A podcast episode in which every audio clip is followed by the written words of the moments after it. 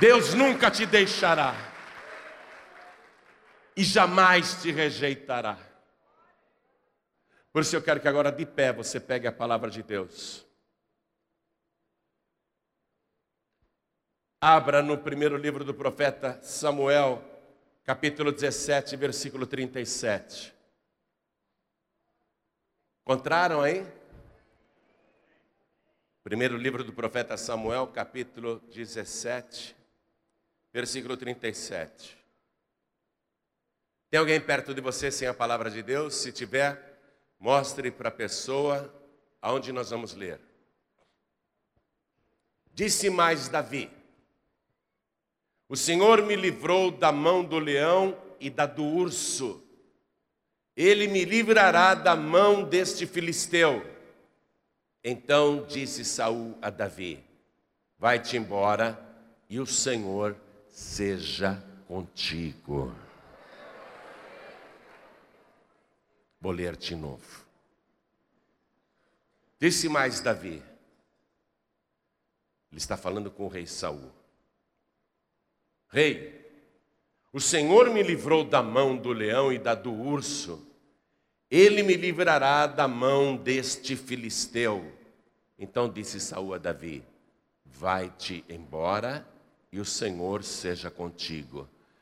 Não vai-te embora no sentido de se manda Vai-te embora no sentido de vai em frente e o Senhor seja contigo.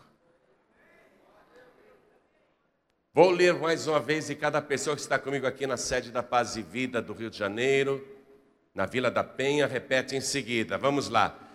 Disse mais Davi. Disse mais Davi. Bonito, hein? De novo. Disse mais Davi. Disse mais Davi. O Senhor me livrou da mão do leão e da do urso. Ele me livrará da mão deste filisteu. Então disse Saul a Davi: Vai em frente, e o Senhor seja contigo.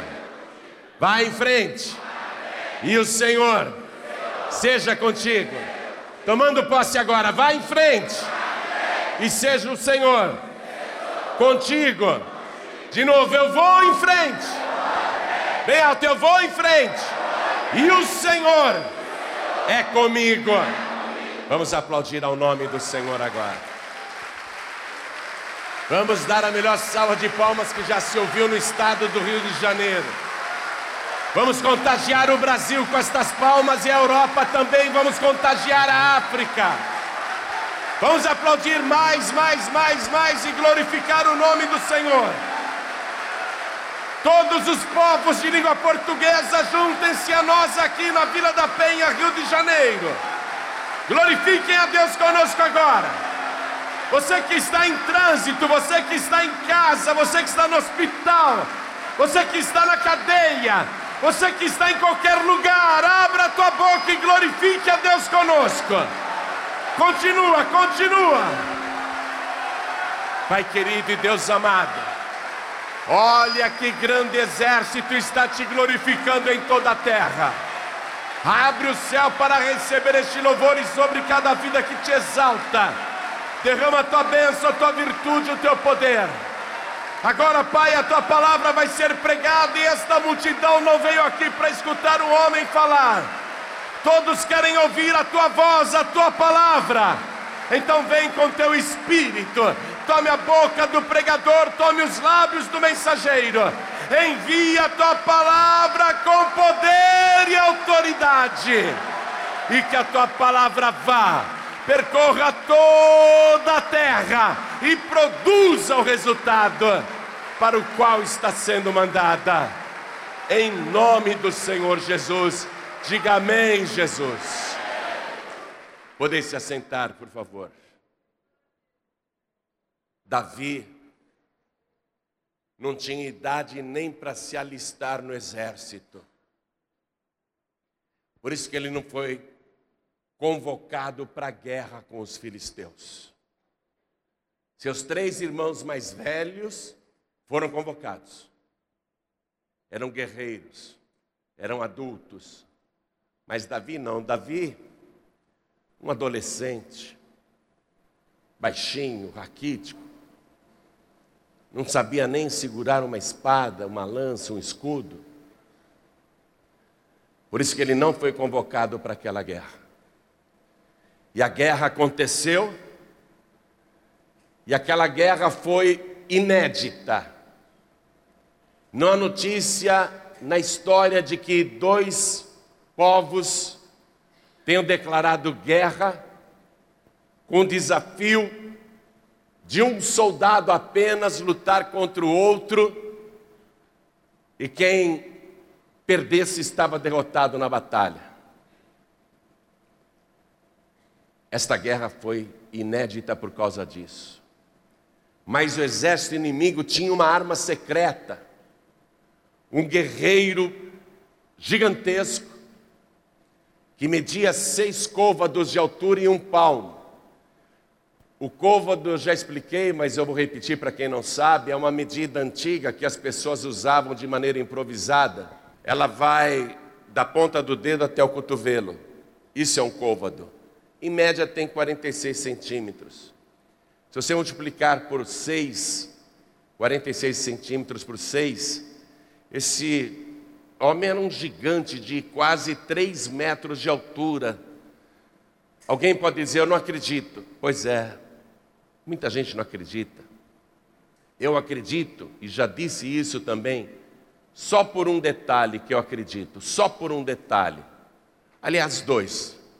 Primeiro, porque está na Bíblia, então acredito, mas tirando a minha fé na Bíblia, analisando friamente, eu só acredito que esse homem era realmente um gigante de quase 3 metros de altura, por esse detalhezinho que está aqui no capítulo 17, no versículo 4, que diz: Então saiu do arraial dos filisteus um homem guerreiro, a arma secreta deles, né?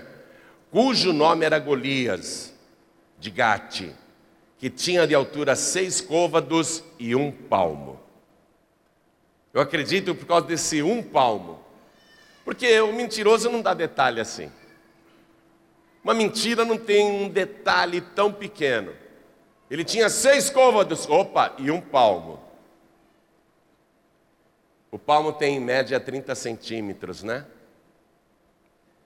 Então, esse guerreiro, essa arma secreta do exército inimigo, aterrorizante no seu aspecto, foi desafiou o exército de Israel durante 40 dias. E diz a palavra de Deus que todo o exército temeu e todos fugiam da presença e ninguém queria enfrentar aquele guerreiro. E o guerreiro, dia após dia, voltava e dizia: Israel não significa campeão de Deus? Cadê o campeão de vocês? Para lutar comigo, se me vencer, nós seremos seus servos. Mas se eu vencer o seu campeão, então vocês serão nossos servos. E ninguém se apresentou para dizer eu vou e lutarei. Ninguém do exército, nem os três irmãos de Davi, que eram altos e fortes e estavam na guerra, e nem o próprio Saul, que era mais alto que todo mundo do ombro para cima. Todo mundo batia no ombro de Saul. Ele era o homem mais alto de Israel. Ou seja, se alguém tivesse estatura, perfil para lutar contra o gigante, sem dúvida nenhuma, o mais indicado era o Saul, porque o Saul era o mais alto. Se é uma briga de tamanho, então tem que ser o maior contra o maior deles. O maior de Israel contra o maior deles. E Saul é o maior, inclusive, porque é rei. Mas nem Saul quis enfrentar aquele desafio. Porque, na verdade, igreja, Ninguém naquele exército de Israel, ninguém confiava em Deus. Ninguém. Todos olhavam só as circunstâncias, o tamanho do problema e não confiavam em Deus para arriscar, porque ninguém queria arriscar, porque o preço seria a própria vida. Era um preço que ninguém estava disposto a pagar. Ninguém queria correr esse risco.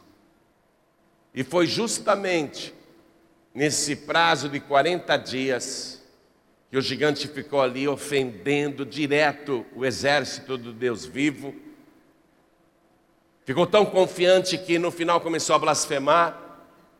Vocês não dizem que o Deus de Israel é o verdadeiro Deus?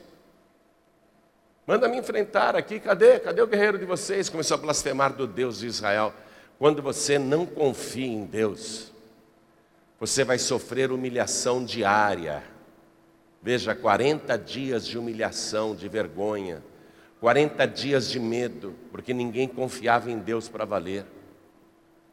Quando você não consegue confiar em Deus, o diabo aproveita para tripudiar, tripudiar, sapatear sobre a tua vida, zombar de você, escarnecer de você.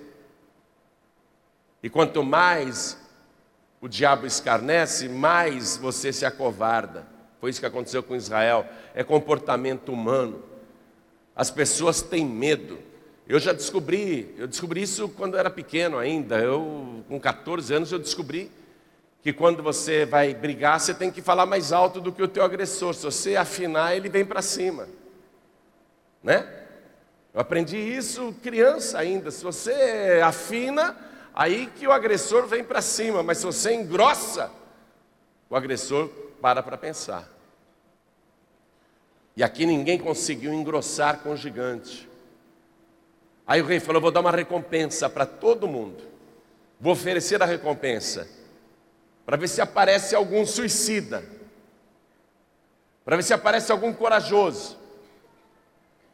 Vou oferecer a recompensa. E o rei já estava pensando: para distrair o exército filisteu enquanto os dois lutam e nós vamos por detrás e atacamos de surpresa. Enquanto todo mundo estiver assistindo essa luta, se vale tudo, a gente vai com o exército de Israel e ataca por detrás. Então, eu vou oferecer uma recompensa para parecer um tonto porque o rei não estava disposto a cumprir o que prometeu. O rei prometeu: olha, se aparecer alguém para enfrentar o gigante, eu vou enriquecer com muitas riquezas tal homem, vou dar a minha filha em casamento, vai ser meu genro, vai morar comigo no palácio, e ainda eu vou isentar a casa, a família do seu pai de todos os impostos em Israel. Aquela família nunca mais vai pagar impostos. E mesmo com essa oferta tão atraente, ninguém apareceu. E a humilhação continuava, sabe por quê? Porque o povo não confiava em Deus, mas também não confiava no rei. Imagina que o rei vai fazer isso. Quer dizer que se eu ganhar do gigante, eu vou me tornar rico, ele vai mandar a espírita casar comigo virar minha esposa? Ninguém acreditou que aquela promessa pudesse ser cumprida mesmo, como de fato não foi. Porque foi prometida por homem. E tudo que os homens prometem, você não pode esperar e colocar na promessa humana a tua esperança, a tua confiança. Mas Davi é um garoto. Davi não tem idade nem para o serviço militar. O pai dele fala assim: meu filho vai levar pão e queijo lá para o general. Pergunta se os teus irmãos estão bem. Leva comida para os teus irmãos também, porque lá na guerra deve faltar comida. E depois você me traz notícia aqui para dizer como eles estão. E Davi foi, quando ele chegou naquele momento, justamente o gigante Golias estava desafiando o exército de Israel. E Davi, um menino, ouviu o gigante tripudiar, conversou com quem estava do lado e disse: Quem esse gigante pensa que é para humilhar o exército do Deus vivo desse jeito? Ah, já tem 40 dias que ele está fazendo isso direto. E o rei prometeu que quem conseguir vencê-lo Será um homem muito rico, casará com a sua filha e isentará a casa do seu pai de impostos. Até os filhos não pagarão impostos, os netos não pagarão impostos, ninguém mais pagará imposto. Aí o Davi confirmou a promessa E o irmão dele viu Davi interessado. O irmão mais velho falou: Moleque, o que você está fazendo aqui? Você veio ver a batalha? Você gosta de ver sangue? É? Com quem você deixou as ovelhas lá em Belém? Volta lá para o campo. Vai embora, sai daqui. E ele saiu de perto do irmão e confirmou mais uma vez a promessa. Você conhece a história, foi aí que ele decidiu se candidatar. Foi até o rei Saul e disse: Rei, eu vou enfrentar o gigante. Ô oh, meu filho, você não pode, ó, olha o teu tamanho, olha o tamanho dele. Você não sabe nem segurar uma espada, ele é guerreiro desde a mocidade. Você não poderá ir contra esse gigante, não, meu filho. Aí Davi mostrou que ele tinha também uma arma secreta. Qual que era a arma secreta de Davi? A confiança em Deus. Ele tinha uma arma secreta. E em todo aquele exército, só ele tinha aquela arma secreta. A confiança em Deus. Foi quando Davi falou para o rei Saul: Rei, eu vou sim, sabe por quê? Eu cuidava das ovelhas do meu pai. Aí apareceu um leão e pegou uma ovelha minha. Eu fui atrás do leão, eu feri o leão. Aí o leão se voltou contra mim e eu matei aquele leão. Peguei ele pela barba e acabei com ele e salvei a ovelha. Aí um outro dia eu estava no campo, apareceu um urso, também pegou uma ovelha minha. Eu saí correndo atrás do urso, eu feri e matei o urso. O rei, se eu matei o leão, se eu matei o urso, eu também vou matar esse gigante. Porque assim como Deus, aí ele mostrou a arma secreta. Assim como Deus me livrou da mão do leão, ele também me livrará desse gigante filisteu. Aí o Saul precisava mesmo de um bode expiatório, precisava de um suicida, precisava de uma vítima. Eu falei, então vai, meu filho, põe essa armadura. Não, eu não consigo nem andar. Pega essa espada. Não, não aguento nem com o peso dela. Deixa eu lutar do meu jeito. Vai, vai. Tadinho, tão jovem, vai morrer, né? Aí ele foi e pegou aquelas cinco pedras no rio, pegou de joelhos, orando as cinco pedrinhas, colocou no alforge. E nessas cinco pedrinhas tem um detalhe, né? Que Davi, ele confiava muito em Deus, confiava. Mas ninguém consegue confiar 100%. Porque se Davi confiasse 100% em Deus, ele pegava uma pedra só. É ou não é? Por que, que ele pegou cinco pedras? Vai que vai que eu erro a primeira, vai que eu erro a segunda, eu tenho mais três chances. É ou não é? Tenho mais três chances. Então, ele vai para o combate só com uma tiradeira, um alforge e o cajado de pastor, e dentro do alforge as cinco pedras. O gigante, quando vê Davi, tripudia mais ainda. Esse daí que é o campeão de Israel. Veio contra mim usando um pau, um cajado. Eu sou um cachorro para você vir com um pau para me enfrentar, moleque. Eu vou acabar com você. Eu vou te matar. Eu vou despedaçar o teu corpo, moleque. Eu vou te estraçalhar e vou pegar a tua carne, o teu cadáver e vou jogar para os urubus e para as feras do campo. Você vai virar comida de aves e animais. E começou a xingar Davi, invocando os seus próprios deuses. Quais eram os deuses que Golias invocava? Baal, Edom e assim por diante, Dagon e outros deuses. Astarote, mas todos esses deuses que Golias acreditava eram ídolos, imagens, ídolos sem vida, que têm mão, mas não conseguem pegar, têm olhos, mas não conseguem ver, têm ouvidos, mas não conseguem escutar, têm nariz, mas não respiram, têm pés, mas não andam. Golias, ele estava confiando em falsos deuses. Muitas e muitas vezes você fez a mesma coisa que Golias, porque você acreditou no barro, acreditou até no plástico, acreditou na madeira, acreditou até no chumbo. Você acreditou em tantas coisas, crendices e superstições. Por isso que você só apanhou até hoje. Por isso que você só tomou pancada nessa vida. E Davi está ali, um adolescente, com a sua verdadeira arma. Davi responde para o gigante: é essa arma que você tem que ter, preste atenção. Davi responde para o gigante: Tu vens a mim com espada e com lança, porque o gigante falou: Você está vindo com pau e pedra contra mim? O Davi falou: Tu vens a mim com espada e com lança, e com escudo, e com essa armadura,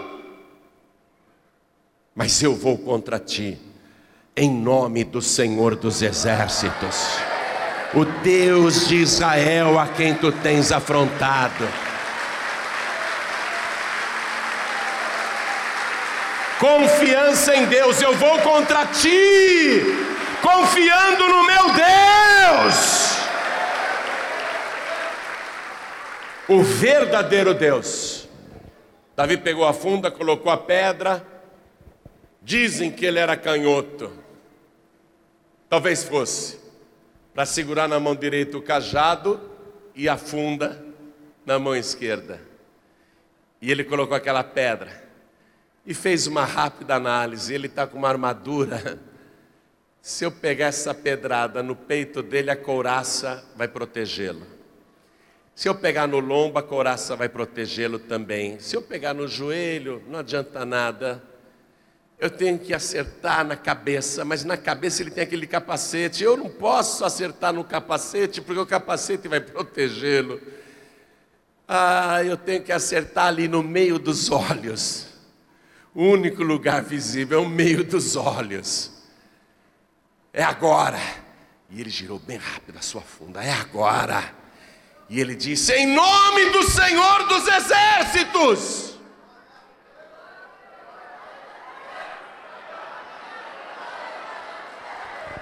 E a pedra foi como um míssil,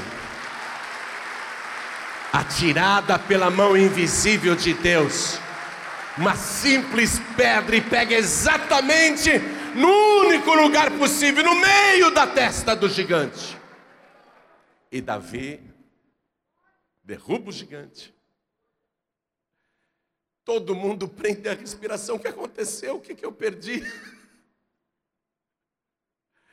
O que, que eu perdi? O que aconteceu? O gigante caiu.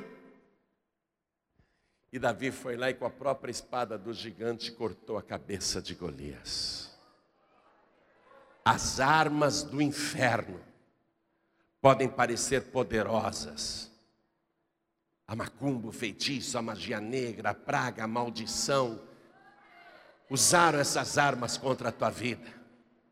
Colocaram até ossos de gente morta colocaram carnes de defuntos no despacho que fizeram contra você.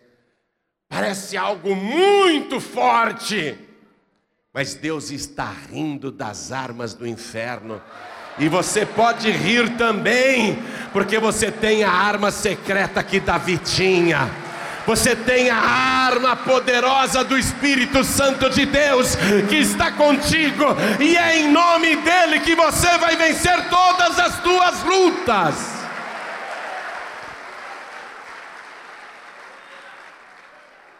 Davi cortou a cabeça do gigante. Foi assim que ele teve a sua primeira grande vitória. Repare, o maior lutou contra o menor. Só que o menorzinho de Israel era maior do que os seus irmãos mais velhos, era maior do que o rei Saul, era maior do que Golias e era maior do que todo exército inimigo junto. Por que, que ele era o maior de todos? Porque ainda que ele fosse pequenininho, ó, a mão de Deus o pegou e o colocou acima de todos. É a mão invisível de Deus que vai te exaltar, ainda que você seja o menor da tua casa, o menor no teu trabalho, o menor na tua vizinhança, o menor na tua parentela. A mão de Deus vai te colocar acima de todos. Confia neste Deus. Ele é a tua arma secreta. E aí, eu te contei isso, porque nesse instante ele é apenas um pastor usando um cajado, um alforge, pedras e uma tiradeira. Mas ele vai se tornar rei em Israel. O menor chegará a ser o maior. Naquele combate ele foi exaltado, mas no percurso da sua vida, Deus o levantará mais ainda até ele se tornar o maior rei que Israel já teve. Deus vai te exaltar agora, nesse primeiro momento. Deus está confirmando isso no meu coração, eu quero que você tome posse. A palavra profética está sendo liberada. Neste primeiro momento, Deus vai te exaltar perante todos os seus inimigos. Mas no decorrer da sua vida, continua confiando nesse Deus. Não pare nem para chorar. Me ouve, igreja. Me ouve você. Me ouve agora. Não pare nem para chorar. Um dia eu li uma frase, eu nunca anotei a frase, eu memorizei e essa frase depois com o tempo, ela mudou um pouquinho dentro da minha cabeça. E eu falei: é assim que eu vou viver. Só muitos anos atrás, eu falei: é assim que eu vou viver. A frase, para mim, é do jeito que eu vou te falar agora. Aquele que não parou e andou, ao invés de sentar e chorar, um dia estará tão longe que jamais poderá ser alcançado. Não pare para chorar, continue em frente. Não pare para olhar para trás ou para os problemas da vida ou para os problemas em volta. Não pare, vá em frente. Vá em frente, mesmo se arrastando, mesmo com dificuldade, não pare. Não desista, você que está pensando até em suicídio. E eu não falo só com quem está aqui na igreja, estou falando também com quem está me ouvindo pela rádio, ou quem está assistindo pela TV. Não desista da vida e nem pare por nada. Confia no Senhor teu Deus e vá em frente, porque Ele prometeu: Eis que estou contigo todos os dias até a consumação dos séculos. O gigante pode vir e te desafiar amanhã, mas amanhã também eu estarei contigo. E se ele voltar depois de amanhã, eu continuarei contigo. E por toda a tua vida, até a consumação dos séculos, eu continuarei contigo. Não desista da vida, não desista de nada. E não pare para chorar, não pare para pensar nos problemas. Você acha que eu não tenho problema? Eu tenho um monte. Consigo resolver todos de maneira milagrosa. Consigo resolver qualquer problema de maneira milagrosa. Deus já me deu um milhão de provas disso. Então eu sou muito tranquilo. Eu não fico olhando para os problemas. Porque se você fica olhando para o tamanho do problema, você esquece do teu Deus. Você começa a dizer: e agora, e agora, e agora? Feito o exército acovardado de Saul. Você fica dizendo: e agora, e agora, e agora? O que, que eu faço? E agora, o que, que eu faço? Teve uma vez na minha vida que eu disse para Deus: e agora? Tudo que eu tinha foi embora na igreja. Não tenho mais agência de propaganda não tenho mais clientes, não tenho mais apartamento em Genópolis, não tenho mais casa na Zona Leste, não tenho mais casa nem para morar, não tenho mais 80 mil dólares, não tenho mais nada. E agora? Foi aquela vez que eu disse: e agora? E sabe por que eu cheguei a dizer e agora? Porque naquela época eu queria resolver do meu jeito as coisas, com fé em Deus, lógico, com fé em Deus, mas eu queria resolver do meu jeito. Quando eu disse, e agora? Vou morar debaixo da ponte com os meus filhos, e agora? Não vou ter nem onde morar, e agora? Fracassei, e agora? Estou cheio de dívidas, e agora? Paz e vida não deu certo, nada deu certo, e agora? E agora? Deus falou para mim assim: e agora? Você não tem mais nenhuma boa ideia? Não, todas as minhas ideias fracassaram. Você não tem aí uma outra criação para testar? Não, já testei tudo, deu tudo errado. E agora?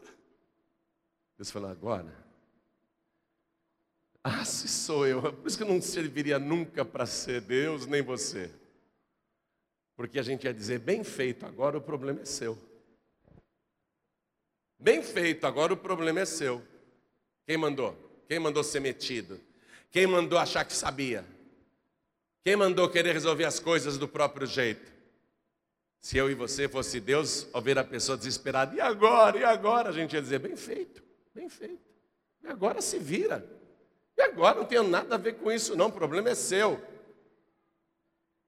Mas quando eu disse, e agora? Deus falou, agora. Agora é comigo. Você já disse e agora? Já disse agora? Quem aqui já disse e agora? Levante a mão. Deus está te respondendo, agora? Agora é comigo, diz o Senhor. Agora é comigo. Confia em mim. Confia em mim. Agora é comigo.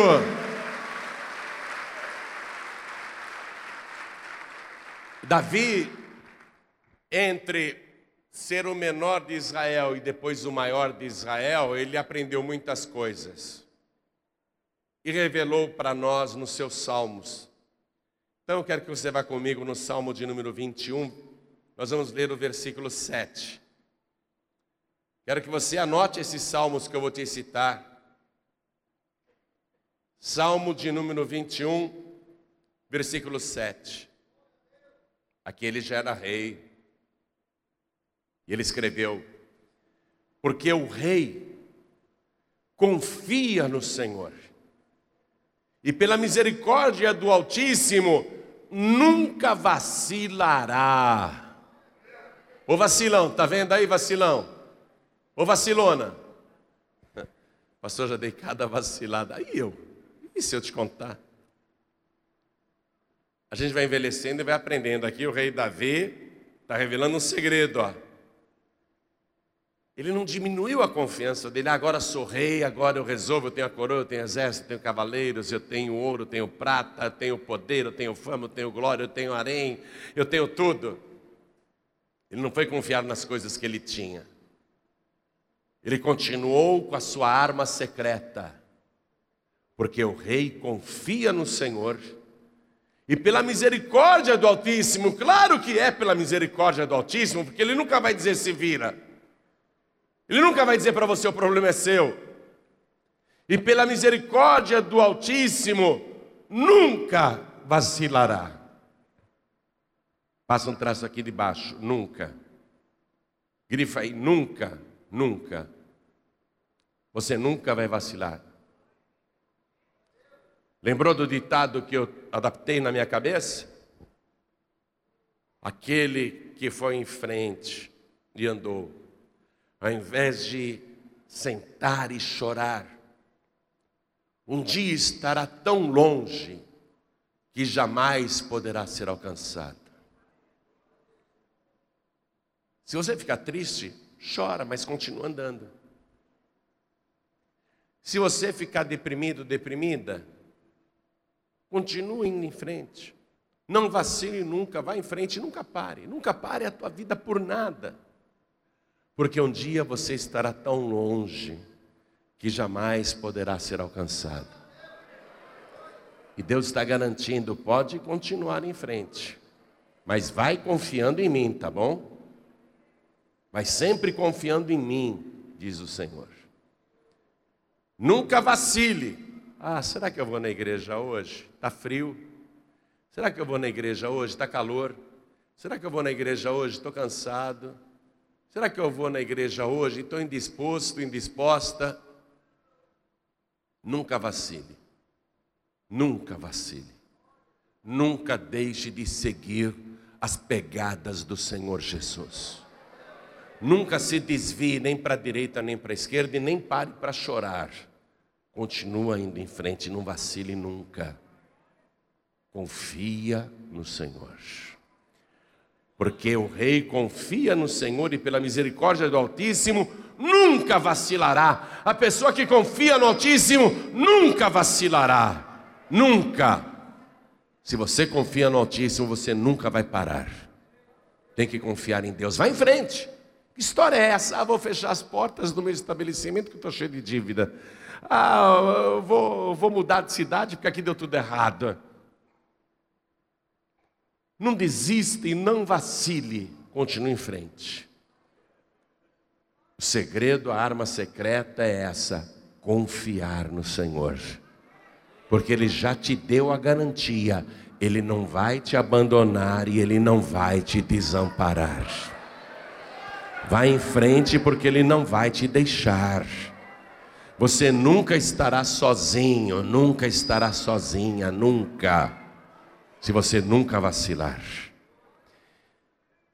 O rei Davi, ele sabia que na sua caminhada, onde ele não podia vacilar, jamais deveria fazer o mal, porque o mal traz dores. Ele viu isso na própria vida quando ele vacilou, e ele viu isso também na vida de muitos ímpios. Então vá comigo no Salmo 32, que Davi também escreveu. Salmo 32, nós vamos ler o versículo 10.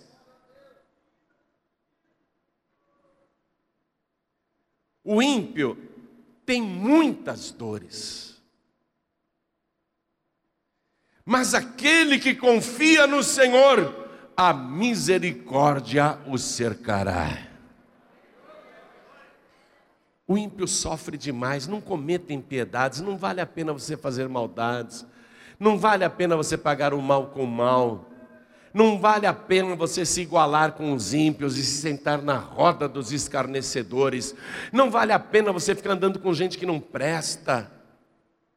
Não vale a pena você ficar andando com as más companhias, eles podem estar rindo, bebendo, se regozijando, mas no fundo, no fundo, estão cheios de dores. E quando você anda com eles, você também fica cheio de dores. O ímpio tem muitas dores. Por que você vai andar com uma pessoa que só tem dores para te acrescentar? Hein? Por que você vai andar na companhia de pessoas que só têm dores para te acrescentar? Se os ímpios tivessem coisas boas para te dar, andasse com eles, mas eles não têm, nem para eles, coitados. A única coisa que eles têm são dores, eles têm muitas dores, muitas dores. Se você ficar andando com os ímpios, essas dores sobrarão para você. Você vai passar a viver dores. Você tem que confiar em Deus. Não ande com os ímpios, não. Veja como todos eles terminam. Estão aí todos os dias para você ver os exemplos. Os ímpios têm muitas dores, mas aquele que confia no Senhor, a misericórdia o cercará. Davi aprendeu também uma outra coisa, e vai nos contar o segredo: que nós precisamos provar essa confiança em Deus. Não adianta falar, ah, eu confio, eu confio, eu confio. Ah, eu confio sim.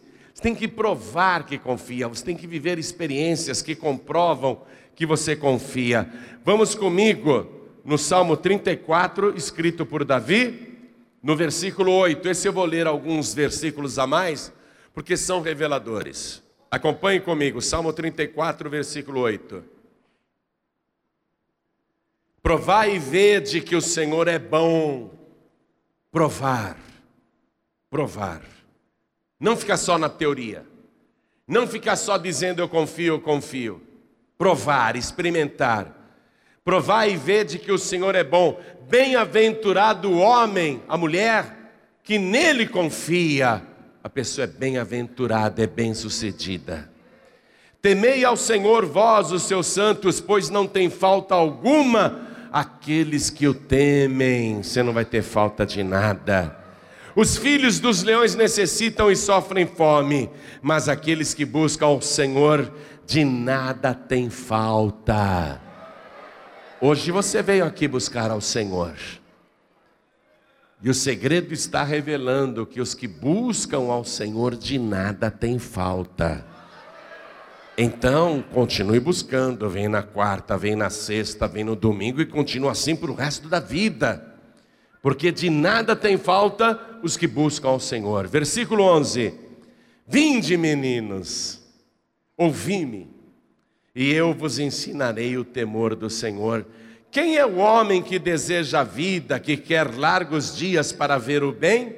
Quem aqui deseja a vida e quer viver bastante para ver só coisas boas? Levante a mão.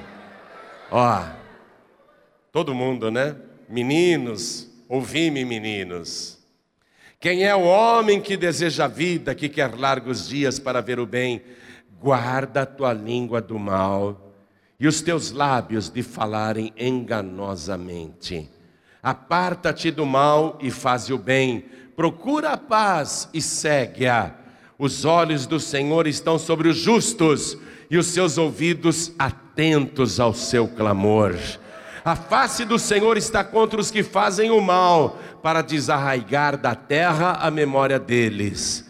Os justos clamam, e o Senhor os ouve e os livra de todas as suas angústias. Perto está o Senhor dos que têm o coração quebrantado. Ó, oh, Deus está aí perto de você. Quebranta o teu coração, tira a dureza do teu coração amolece esse teu coração, se desarma. Você acha que eu estou aqui para querer convencer você a virar crente? Não, eu estou aqui pelo Espírito de Deus, para proclamar que o Senhor está perto de você. E Ele não veio te apresentar uma religião, Ele veio te apresentar a salvação. É salvação que Ele está te oferecendo. Quebranta o teu coração. O Senhor está aí perto de você. Perto está o Senhor. Dos que têm o coração quebrantado, tira esse orgulho religioso, que coisa feia. O Senhor perto de você e você aí com esse coração cheio de orgulho, se fiando na tua religião, na tua crença, na tua tradição religiosa. Que vergonha, Deus está aí perto de você, quebranta o teu coração, quebranta, amolece o teu coração. Estou me lembrando aqui de Apocalipse 3,20. O Espírito Santo quer que eu te fale isso. Ele está dizendo: Eis que estou à porta e bato. Ele está aí na porta do teu coração, ele está perto de você. Quebranta o teu coração, arrebenta esses ferrolhos esses ferrolhos enferrujados na porta do teu coração, ouve as batidas do Espírito Santo. Ele está às portas e bate, e olha o que ele te diz. Se alguém ouvir a minha voz, Ele está falando com você. Ele está falando: abre a tua porta, abre a tua porta que eu quero entrar. Se alguém ouvir a minha voz e abrir a porta, eu entrarei em sua casa e com ele cearei e Ele comigo. Deus está aí, abre a porta do teu coração. Perto está o Senhor dos que têm o coração quebrantado e salva. Veja que é salvação que Ele quer te dar e não uma religião. E salva os contritos de espírito, Ele quer te salvar. Muitas são as aflições do justo, mas o Senhor te livra de todas. Atenção, Ele te livra de todas.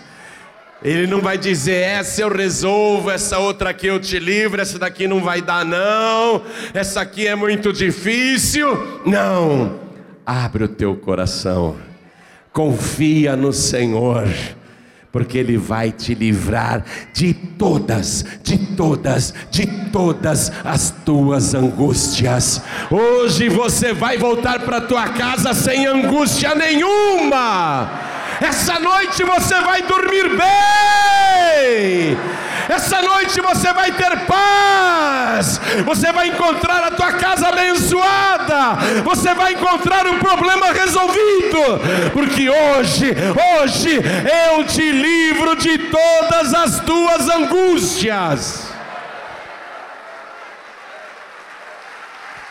Não foi isso que você veio buscar? É isso que eu estou te dando, diz o Senhor.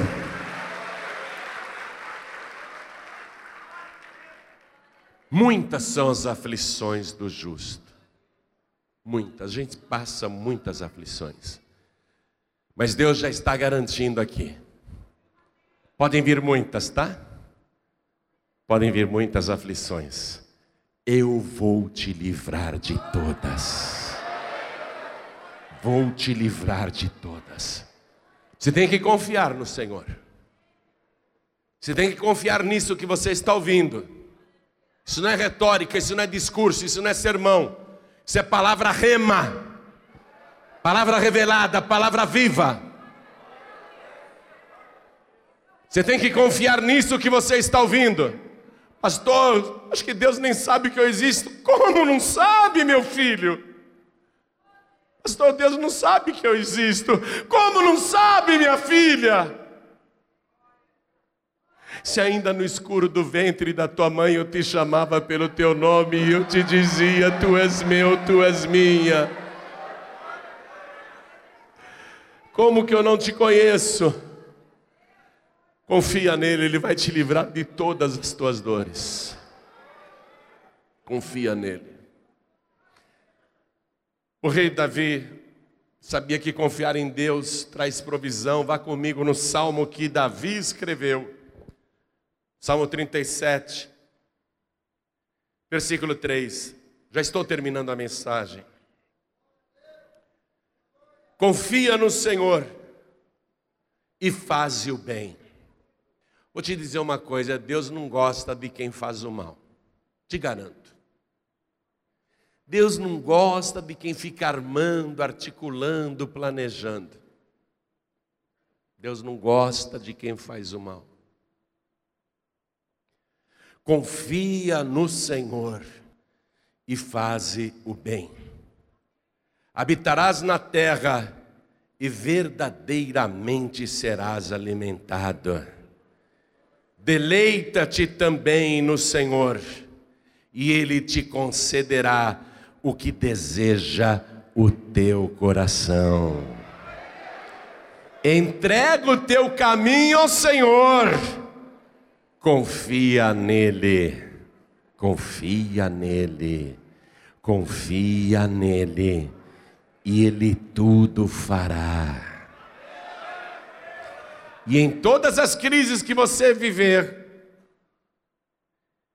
e nós estamos vivendo mais um, grave, e vai piorar muito antes de melhorar, se é que vai melhorar. Porque Jesus disse que nos últimos dias as dores aumentariam na terra, e elas estão aumentando, e vão aumentar, porque é profético, Jesus disse: é necessário que tudo isso aconteça. Mas você, em todas as crises que ainda virão, e Ele já prometeu que estará contigo amanhã, depois de amanhã e depois de amanhã até a consumação dos séculos.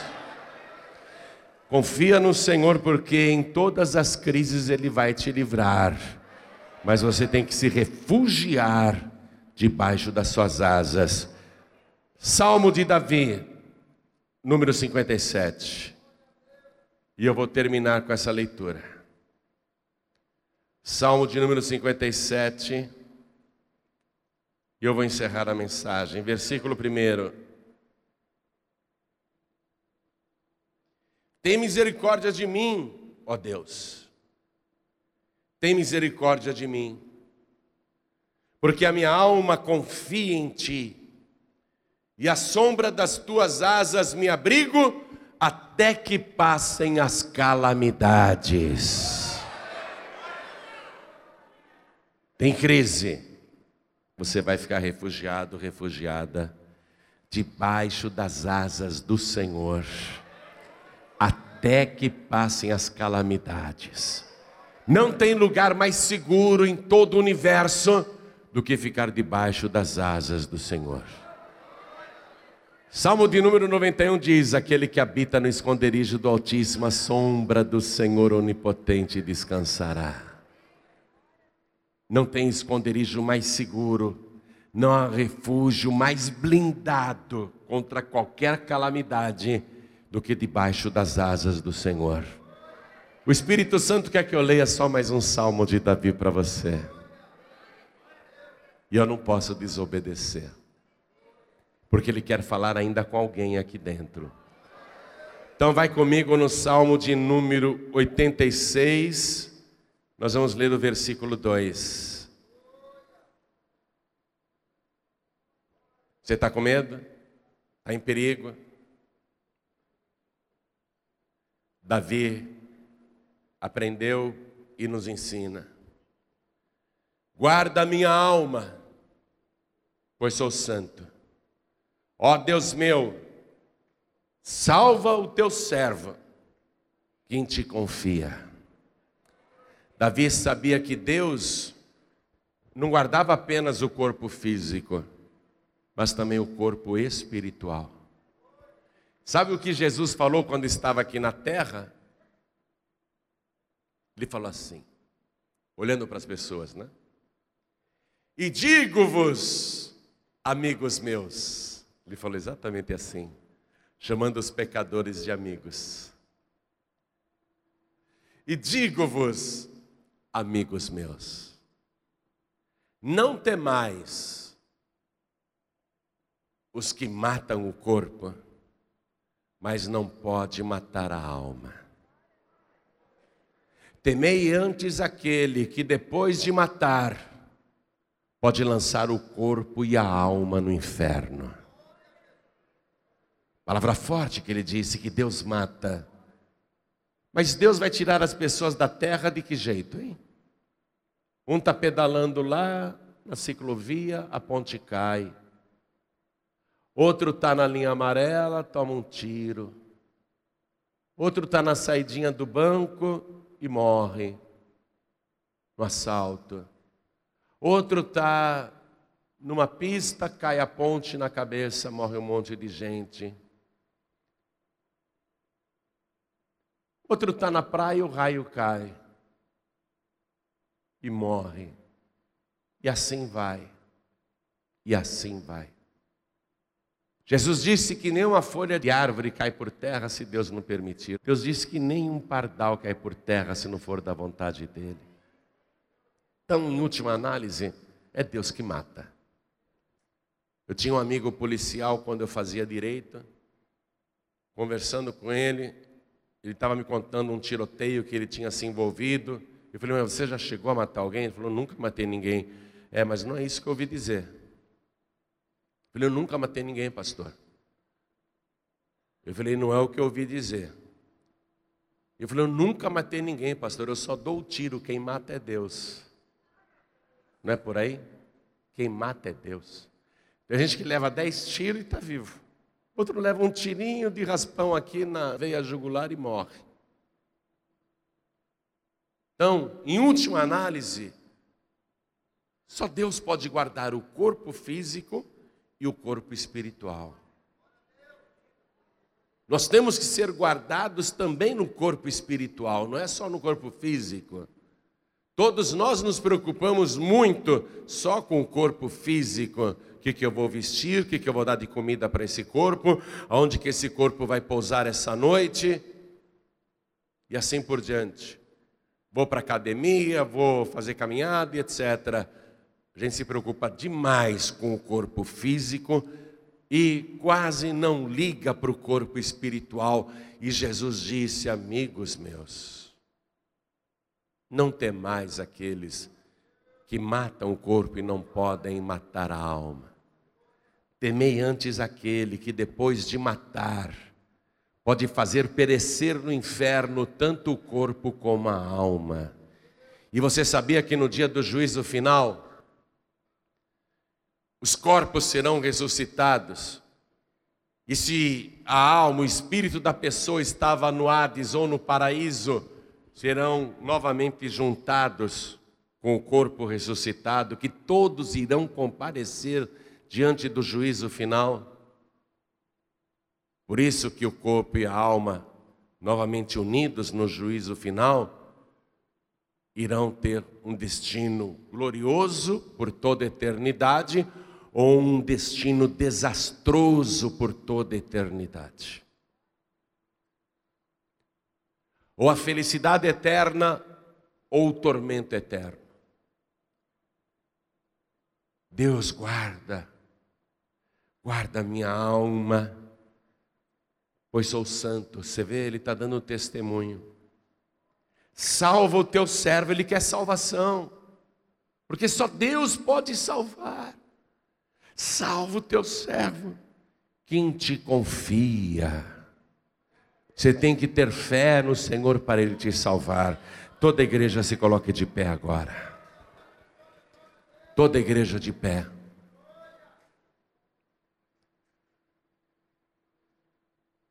Vamos travar batalhas nessa vida, elas não cessarão.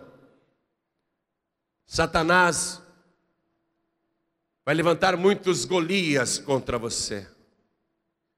Vai levantar muitos exércitos inimigos para te destruir. Satanás te atacará o tempo todo. Porque ele quer te tragar, ele quer te destruir. Qual era a proposta de Golias? Se eu vencer o seu campeão, vocês serão nossos escravos. O diabo ele quer te vencer para que você seja escravo dele e vive essa vida de tormentos, de tristezas, infelicidades, doenças, falta de paz, nervosismos, angústias, depressões, insônia, enfim, tormentos diários, noturnos, pesadelos, angústias, medos, sofrimentos. O diabo ele quer te escravizar, ele quer te derrotar para te fazer mal. Mas Deus hoje está dizendo: vem para o meu lado, fica comigo e confia em mim, porque eu vou te livrar de todas as tuas angústias. Eu vou te dar vitória contra todos os teus inimigos. Eu vou prover a tua vida todos os dias e você não terá falta de nada mas eu quero ser o teu pastor, diz o Senhor. Davi escreveu o Salmo 23: O Senhor é meu pastor e nada me faltará. Davi, quando enfrentava o leão, é porque ele confiava em Deus. Quando ele enfrentava o urso, é porque ele confiava em Deus. Quando ele enfrentou Golias, é porque ele confiava em Deus. Todos os problemas que ele enfrentou na vida, ele enfrentou com a fé, com a confiança em Deus. E ele confiou que Deus, que tinha guardado o seu corpo físico de tantas ciladas e armadilhas, Deus era poderoso para guardar também a sua alma e salvá-lo. Confiança que vai além desta vida e alcança a eternidade. Se você confiar em Deus, confiar para valer e buscar ao Senhor, além de tudo que Ele te prometeu aqui hoje, Ele prometeu muitas coisas. E mesmo sendo tantas, eu te garanto que isso é só uma parte de tudo que Ele vai fazer na tua vida. Se você agora entregar o teu caminho ao Senhor, se você agora se entregar a Ele, confiar nele, Ele tudo fará por você. livramentos, curas, libertações, soluções de problemas, bênçãos familiares, proteção contra o perigo, vitória no dia a dia. Tudo isso Ele fará por você, mas principalmente Ele quer salvar a tua alma. Perto está o Senhor de todos os que têm o coração quebrantado. Eu falo e o Espírito Santo está aí pertinho de você. Se alguém ouvir a minha voz e abrir a porta, eu entrarei. Se você abrir a porta, ele está dizendo: Eu entrarei. Se você não abrir a porta, ele não entra, porque ele não é mal educado. Você tem que abrir a porta. É interessante esta porta do coração. Porque a maçaneta, ao invés de estar numa altura de todas as portas, de um modo normal, a maçaneta da porta do coração, ela fica no alto. Você tem que erguer a tua mão assim para abrir a porta do teu coração. Você está entendendo? Quem aqui quer erguer a mão para abrir a porta do coração, para Jesus entrar para valer, entrar com tudo? Quem aqui quer levantar a mão para recebê-lo como único, suficiente, exclusivo e eterno Salvador? Quem quer, erga a mão direita assim bem alta, diga eu quero. Eu quero entregar agora o meu caminho ao Senhor. Então sai do teu lugar e vem aqui para frente agora. Todos que ergueram as mãos, saiam dos seus lugares peçam licença para a multidão. Você que está lá atrás, pastor, está difícil passar. Peça licença, diga: Eu tenho de ir lá na frente, eu tenho de entregar o meu caminho ao Senhor, porque eu confio que Ele tudo fará. E a primeira coisa que Ele fará é salvar a tua alma, perdoar os teus pecados, te limpar de toda iniquidade, escrever o teu nome no livro da vida e te dar hoje a certeza e a alegria da salvação. Hoje Ele vai te dar a alegria da salvação. Todos que ergueram as mãos, vem aqui para frente, vai dando licença para o povo. Pastor, eu estou sentindo um desejo tão grande de ir aí na frente. Quem que está te segurando? Garanto que não é o Espírito Santo. Pelo contrário, o Espírito Santo está aí na porta do teu coração dizendo: vai lá na frente. Vai lá, vai lá. Em nome de Jesus, Satanás, larga esta vida, demônio. Vem aqui para frente agora, em nome de Jesus, você está liberto. Vem aqui para frente, o diabo não te segura mais. Vem aqui para frente, o diabo não te segura mais. Vem aqui para frente, pede licença, vem aqui para frente, vem rápido. Deixa a pessoa passar, deixa passar. Vem para cá, vem para cá, vem para cá. O diabo não te segura mais. Aliás, ninguém mais te segura, diz o Senhor, porque eu sou contigo. Vamos aplaudir mais ao nome de Jesus. Vamos aplaudir mais ao nome de Jesus. Olha quanta gente, olha quanta gente. Hoje você vai viver uma experiência extraordinária com Deus. Você vai provar e ver que o Senhor é bom. Você já foi em tantos lugares, já provou tanta coisa. Agora você vai provar este Deus que nós estamos anunciando aqui. Você vai provar este Deus aqui, viu? Você vai provar este Deus. Confie em Deus. O Senhor é contigo. Não tenha medo. Ele nunca rejeita qualquer pessoa. Criticavam Jesus porque ele andava com gente que não prestava. Ele andava com corruptos, ladrões, criminosos, pecadores, pagãos, Jesus deixava até prostitutas se aproximarem dele. Hoje tem pastor que não quer nem que uma prostituta chegue perto dele. Jesus nunca rejeitou ninguém, nunca. E para todos ele sempre teve esta palavra: Eu te amo incondicionalmente. Eu te amo, eu jamais te deixarei, eu jamais te abandonarei. Eu te amo e eu jamais te rejeitarei. Jamais te rejeitarei. Jamais. Quero chamar aqui na frente os filhos pródigos, as filhas pródigas. Pastor João Ribeiro, eu já frequentei igreja, saí. Eu já fui até uma pessoa importante na igreja. Eu já cheguei a fazer parte de coral, de grupo de oração, de grupo de evangelismo.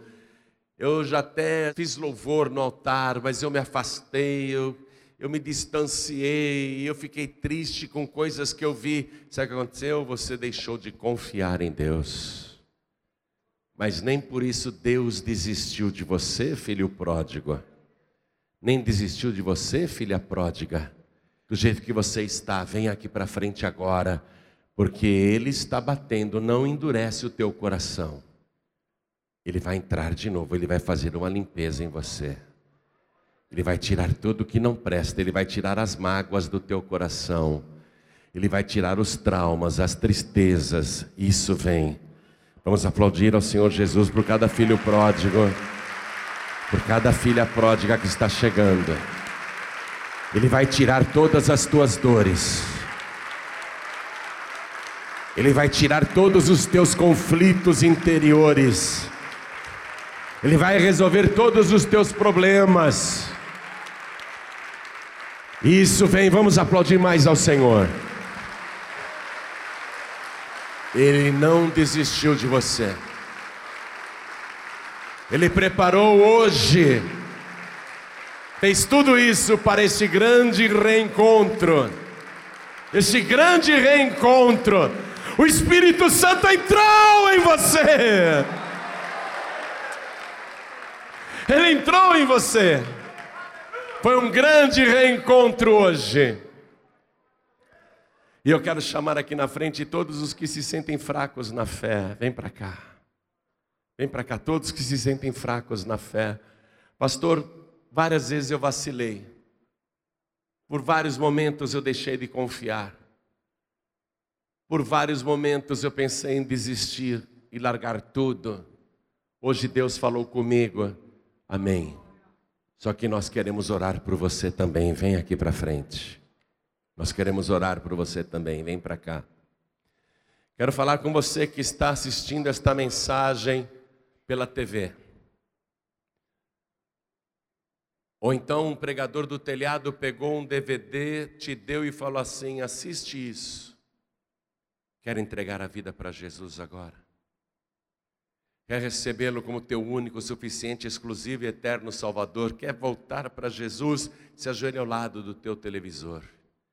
Quero falar com você que está escutando a gente pela rádio agora, no Brasil ou em Portugal, você que me ouve em Moçambique, em Angola, você que está me escutando aí em Cabo Verde, você que está me ouvindo aí na Guiana Francesa, você que está me escutando nos países da América Latina, você que está ouvindo pela rádio em qualquer lugar do mundo, ajoelhe-se ao lado do teu rádio.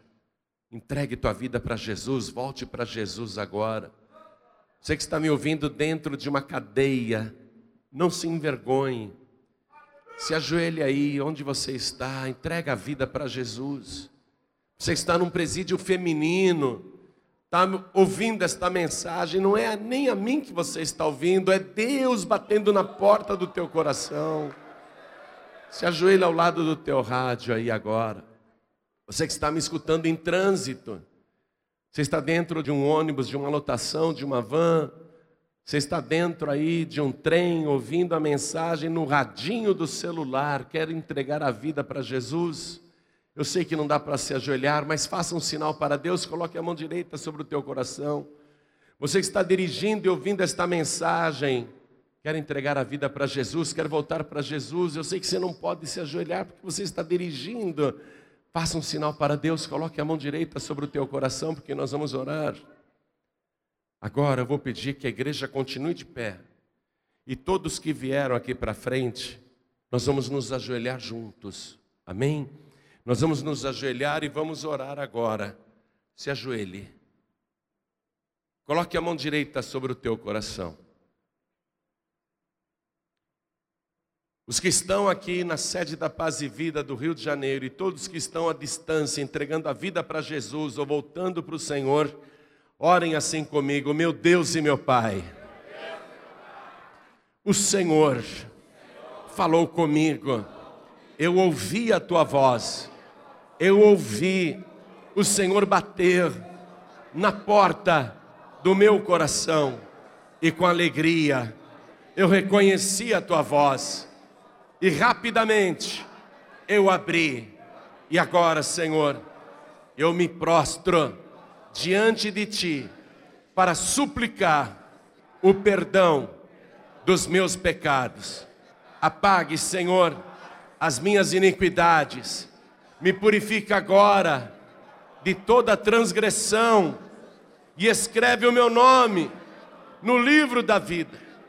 E, Senhor, eu te suplico, nunca risque o meu nome do teu santo livro, mas me ajuda a perseverar neste caminho, porque eu nunca vou parar, sempre seguirei em frente, nunca vou desistir, porque eu confio em Ti e eu sei que o Senhor é o único que pode cumprir tudo que eu ouvi nesta mensagem.